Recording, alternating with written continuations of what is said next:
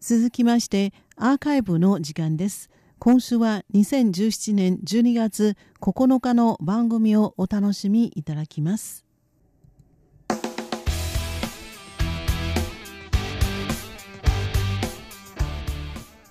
リスナーの皆様スポーツオンラインの時間がやってまいりました。このコーナー今週のご案内は大宿慶です。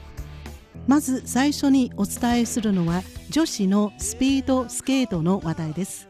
中華民国台湾のスピードスケート選手江育定選手はカナダのカルガリーで現地時間の1日から3日まで行われたワールドカップに出場。女子1000メートルで1分13秒97のタイムで A 組7位となり来年2月に韓国ピョンチャンで行われる第23回冬季オリンピックへの出場を決めました。中華民国台湾の選手でピョンチャンオリンピックへの出場切符を獲得したのは江選手が初めてです。江選手は台湾のお家芸ローラースケートを履いてスピードを競うローラースポーツのスピードスケート出身です。台湾を代表するコーチである父親江金龍コーチのもと1歳でローラースポーツを始めるとめきめきと実力をつけ世界選手権ワールドゲームズアジア大会で金メダルを獲得。特に2009年地元台湾の南部高尾市で行われた高尾ワールドゲームズでは3つの金メダルを獲得しました。1000メートルの世界記録保持者でもあります。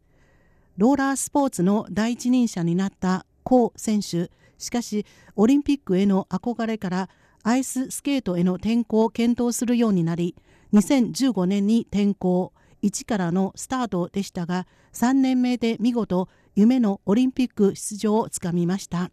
なお江選手は1000メートルだけでなく1500メートルでも B 組トップとなる1分55秒12のタイムで評価され2枚目のオリンピック切符をつかみました。このオリンピック切符のためにこれまでの賞金台湾元300万元を投資しアメリカでトレーニングを積んだというコ選手はまるで夢みたいだ夢を追い求めてよかった将来思い出した時に後悔をしたくなかったと笑顔を見せました。なお現地時間8日からアメリカソルトレイクシティではワールドカップが行われますが江選手は500メートルの出場権獲得をかけてこの大会に臨むということです。3枚目のオリンピック切符を期待しましょう。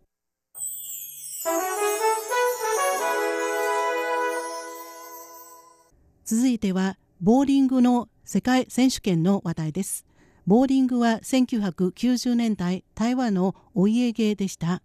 コマのように反時計回りに横方向にスピンするボール UFO ボールを生み出し世界を席巻。ボーリングブームとなりました。しかしこうした当時のボーリングブームはしぼみ近年は国際大会でも成績は低迷していました。ただこの度台湾の選手たちは世界選手権で健闘を見せたんです。ボーリングの世界選手権はアメリカ・ラスベガスで11月24日から12月4日まで行われました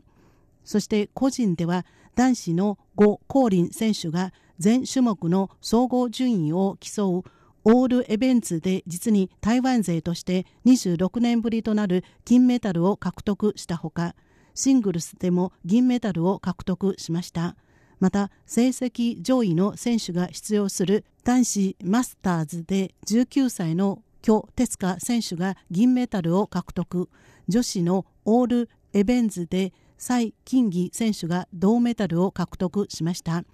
団体では男子トリオ男子5人チームが銀女子トリオで銅メダルを獲得しました。1つの金4つの銀2つの銅。中華民国台湾のメダル7つは出場国42の国地域の中でアメリカと並んで1位です。1998年のバンコクアジア大会で個人金メダルを獲得した中華民国ボーリング協会の呉福龍理事長は国際大会で中華民国台湾の代表チームがここまで素晴らしい成績を上げたのは久しぶりだと述べ教育部体育省が若い選手たちのサポートをしてくれていることに感謝しました。呉理事長はさらにこの十数年台湾ボーリング界特有の UFO ボールの限界説がささやかれていたが絶対に勝てると信じていたと述べ結果を出した選手たちを称えました。来年インドネシアのジャカルタで開催されるアジア大会ではボーリングが正式種目です。ぜひこの強さをアジア大会でも見せてほしいと思います。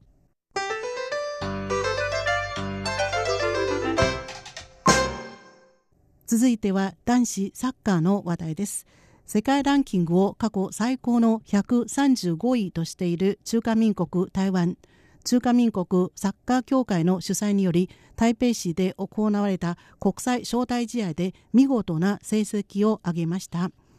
中華民国サッカー協会は1日から台北市の台北スタジアムでフィリピン、ラオス、東ティモールを招待し国際招待試合を開催しました。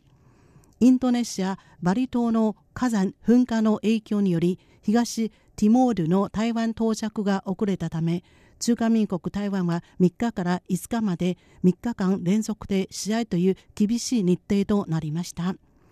中華民国台湾はこうしたハンティにもかかわらず3日に行われた初戦118位のフィリピンと対戦。格上のフィリピンに3対0と完勝すると4日196位の東ティモール戦も3対1で勝利します。迎えた最終日5日184位のラオス相手に2対0で勝利3連勝で見事優勝しました。中華民国の男子サッカーチームが各種の国際大会で優勝したのは1958年の東京アジア大会以来実に59年ぶりとなります。大会の規模は違いますし自国開催の招待試合とはいえ快挙と言えるでしょう。9月に監督に就任チーム力を引き上げているイギリス人のホワイト監督は選手たちを誇りに思う指示通りにプレーしてくれた我々は勝ち続けると強気の発言。代表チームには世界各国から中華民国にルーツを持つ選手の加入が進んでおりこうした海外出身選手中国大陸など海外リーグでプレーする選手が台湾でプレーする選手に刺激を与えさらに成長していくことに期待したいと思います。おしまいに男子バスケットボールのセミプロリーグ SBL の話題です。SBL はスーパーバスケットボールリーグの略です。今年で15年目のシーズンを迎えた SBL は先週2日に開幕しました。3月25日までレギュラーシーズンが行われ3月31日からプレーオフそして優勝決定戦が行われます。このほかオールスターゲームが2月10日に行われます。参加チームは昨シーズンの王者台北卓金そして新北郵流台湾ビール東園北園風盆ブレーブス台湾銀行金門首相の7チームです。昨シーズン8年ぶり2度目の王者に輝いた台北卓金はチームを率いた旧大州監督そして年間 MVP に輝いた周義章選手がいずれも中国大陸のリーグに移籍。226センチ163キロのシム・ブラー選手は今シーズンも健在ですが連覇は簡単ではないという見方が広がっています。開幕1週間ここまでの順位をお伝えしましょう。各チーム2試合から3試合戦い台北タッキンが2勝0敗新北裕隆が2勝1敗台湾銀行と富邦が1勝1敗そして金門首相東園白園台湾ビールが1勝2敗となっています。スポーツオンライン今週はこの辺でお別れいたします。今週のご案内は大宿慶でした。お聞きの放送は台湾国際放送です。